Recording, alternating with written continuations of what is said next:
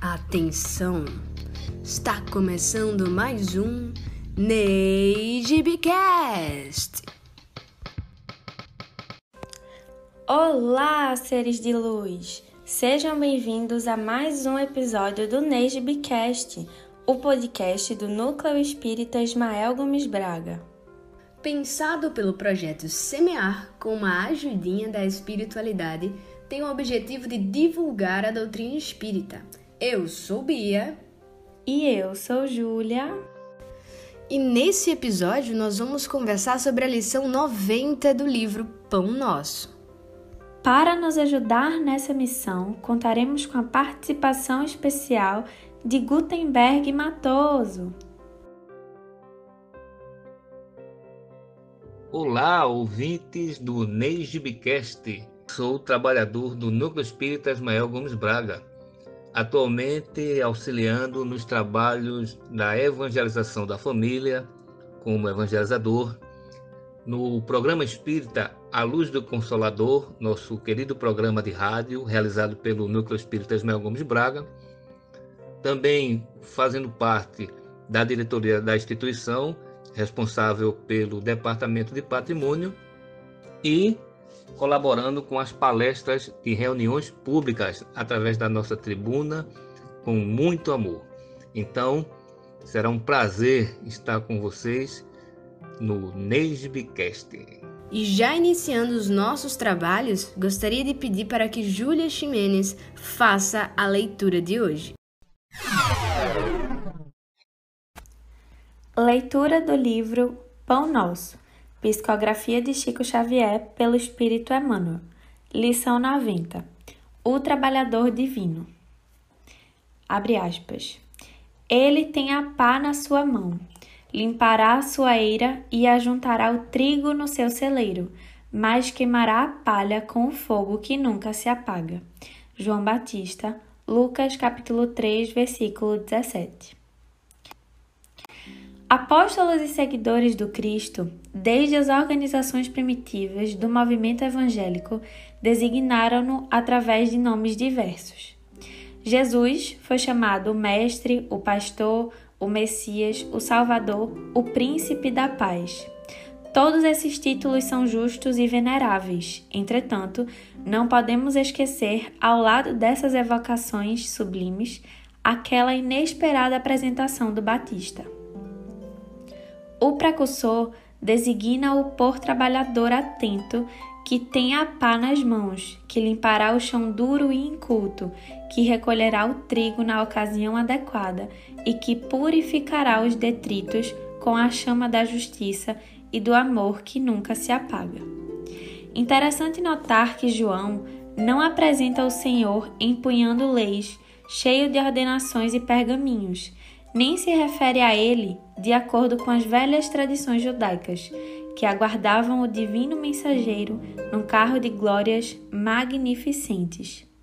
Refere-se ao trabalhador abnegado e otimista. A pá rústica não descansa ao seu lado, mas permanece vigilante em suas mãos, e em seu espírito reina a esperança de limpar a terra que lhe foi confiada às salvadoras diretrizes. Todos vós que viveis empenhados nos serviços terrestres por uma era melhor, mantende aceso no coração o devotamento à causa do Evangelho do Cristo. Não nos cerceiem dificuldades ou ingratidões. Desdobremos nossas atividades sob o precioso estímulo da fé, porque convosco vai à frente, abençoando-nos a humilde cooperação, aquele trabalhador divino que limpará a eira do mundo. Grandes reflexões nos trazem essa leitura que Júlia acabou de fazer para a gente, né? intitulada O Trabalhador Divino, se referindo a Jesus, grande trabalhador enviado por Deus. Importante recordar Lucas capítulo 3, versículo 17, as palavras do próprio João Batista, né, quando ele diz: Ele tem a pá na sua mão, limpará a sua eira e ajuntará o trigo no seu celeiro, mas queimará a palha com um fogo que nunca se apaga. E de início, Emmanuel já nos diz das grandes qualidades de Jesus, chamado de mestre, de pastor, de Messias, de Salvador e Príncipe da Paz. Né? Belíssimo esse título, Príncipe da Paz. Importante termos consciência de cada adjetivo dado a Jesus. Mestre. Mestre, aquele que nos ensina, não só com palavras, mas com as atitudes. As grandes passagens de Jesus no Evangelho têm como marco maior a prática, exemplificando para a gente realmente como educar-se e também como educar na hora que estivermos ajudando alguém. O pastor. Qual a figura que nós temos sobre pastor? Aquele que está preocupado com o seu rebanho, né? Por sinal, em outras passagens do Evangelho, ele também foi chamado de o bom pastor. Como ele dizia, né? Nenhuma ovelha que meu pai me confiou se perderá. Então Jesus é aquela criatura divina que está com seu amor se preocupando com a gente e, lógico, nesse trabalho imenso, né, nos auxiliando moralmente. Mas ele foi chamado de Messias. E eu estive pesquisando a palavra de origem hebraica, Messias, vem de Meshirra, significa ungido, escolhido, escolhido por Deus para ser o nosso Salvador, o nosso príncipe da paz. E é importante observarmos que nesses títulos justos e veneráveis, como diz Emmanuel, nós não podemos esquecer também da sublimidade de Jesus, quando João o apresentou, em que o próprio João dizia que não seria digno nem de atar suas sandálias, tamanha grandeza que era o Cristo que estava chegando para nos ajudar. E esses profetas, eles têm um trabalho muito importante, porque demonstra também uma organização do plano espiritual regida pelo próprio Cristo, como está lá no livro O Consolador, que é um livro também psicografado por Chico Xavier, de autoria de Emmanuel, igual ao livro Pão Nosso que nós estamos refletindo nesse Neidbcast.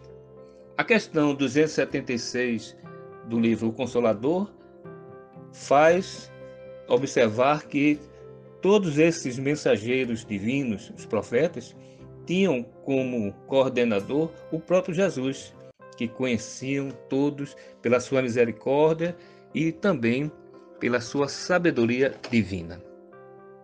Mais avante, nós observamos como né, João Batista colocou no começo que Jesus tem a pá na sua mão limpará a sua eira e juntará o trigo no seu celeiro. Lembram? É bom a gente saber que eira significa um local né, de terra batida e muitas vezes também cimentado, próprio para secar e limpar cereais, limpar legumes. E nessa limpeza ficam-se as palhas. Por isso que ele diz lá que ele tem uma pá na mão, da qual ele tira a palha e depois queima, né? E nessa analogia, o que a gente entende?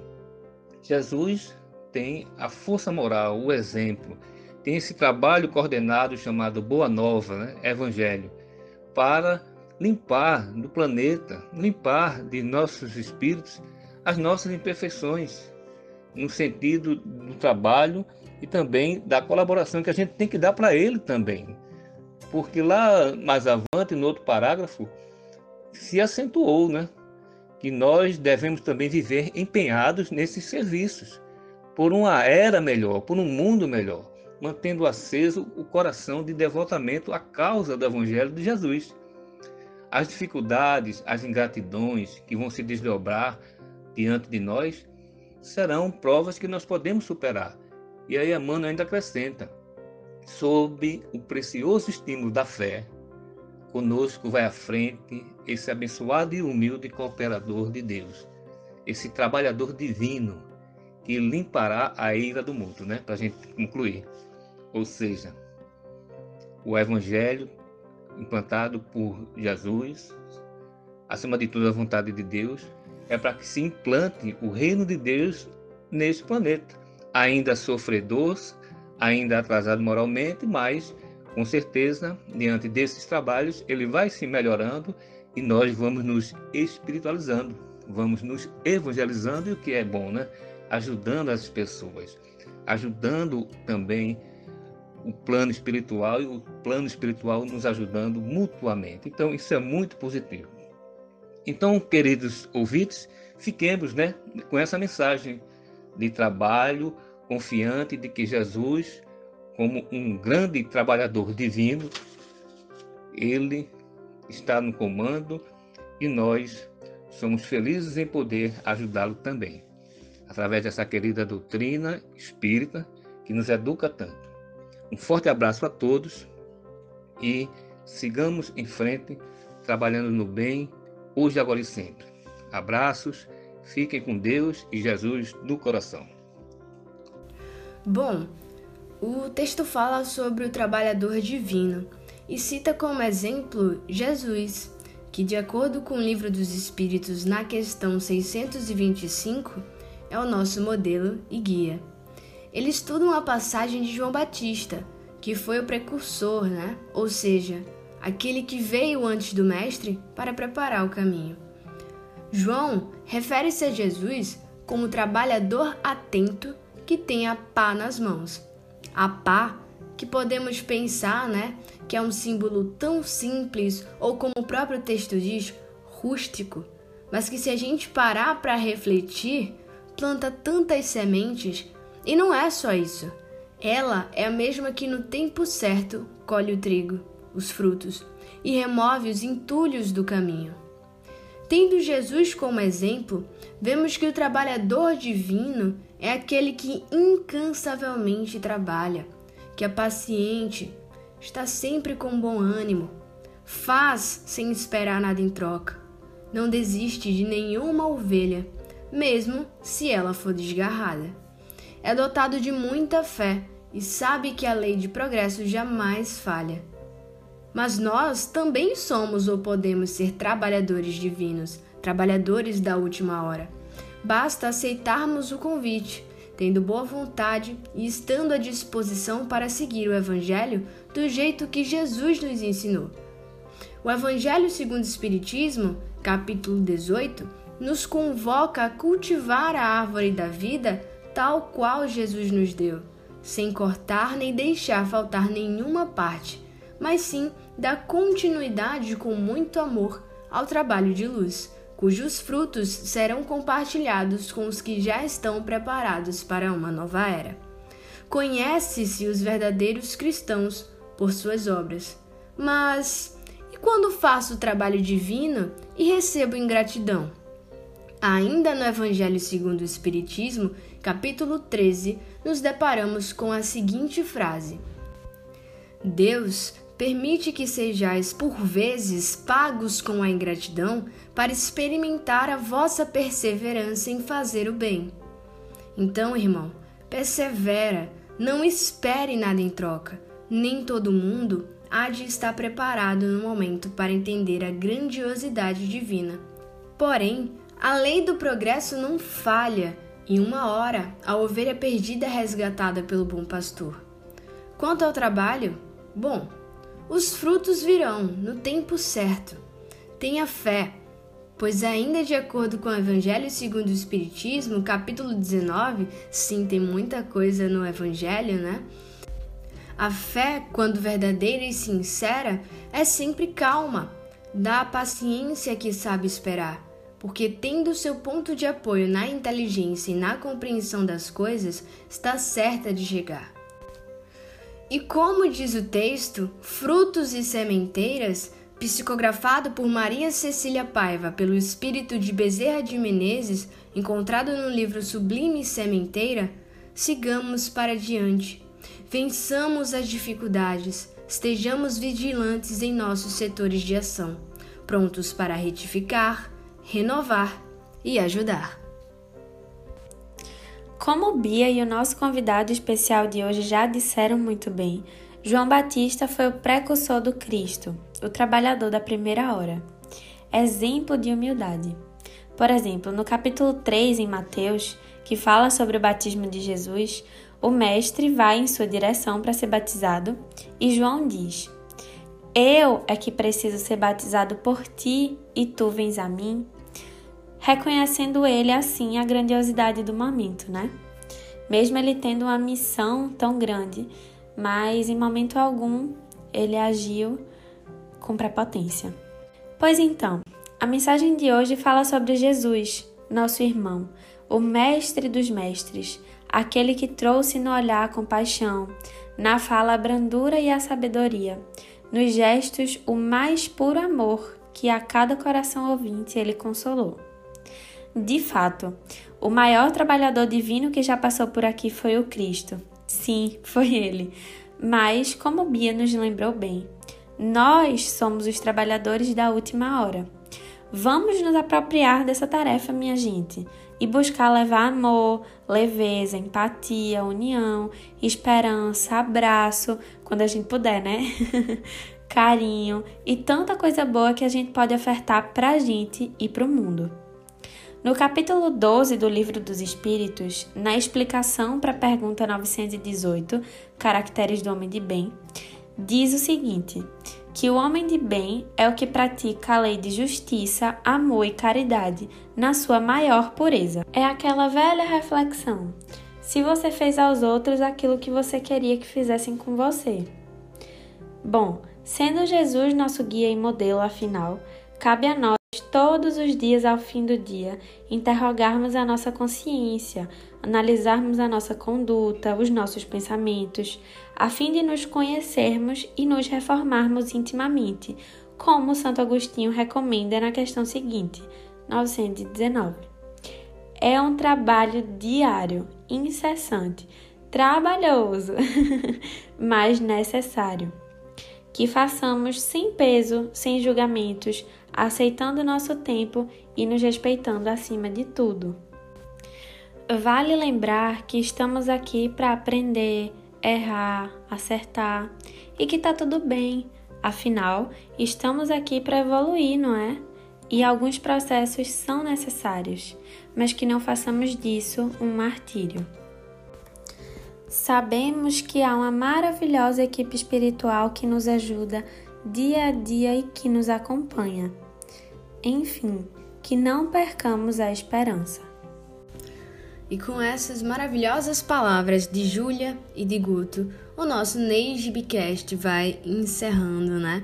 Queria agradecer imensamente a presença de Gutenberg e Matoso aqui, foi bastante proveitosa e enriquecedora. Muito obrigado pela oportunidade, pelo convite de participar nesta edição do Nesbicast com muito orgulho e, lógico, né, agradecendo também a essa equipe do projeto Semear, que nos bastidores organiza com muito amor esse trabalho maravilhoso de levar a doutrina espírita através do podcast, né? essa ferramenta bem moderna, bem atual que auxilia bastante a comunicação no planeta. E quando se refere à divulgação da doutrina espírita, vocês fazem isso realmente com muita grandeza. A gente agradece muito pelas palavras de carinho e de incentivo e espero que você de casa também tenha gostado do Nesbicast de hoje. E para quem quer saber quais materiais foram utilizados para a construção desse Neigibcast, estão aí o Livro dos Espíritos, o Evangelho segundo o Espiritismo, o livro O Consolador e a Bíblia. Eu, Júlia Ximenes, apresento o Neigibcast com a minha amiga Beatriz Aragão, que também faz a edição do material. A revisão é por conta de Ronaldo Menezes Júnior e a ilustração desse episódio foi feita por Caí Leone. E este podcast só está no ar graças ao apoio do projeto Semear. Até a próxima!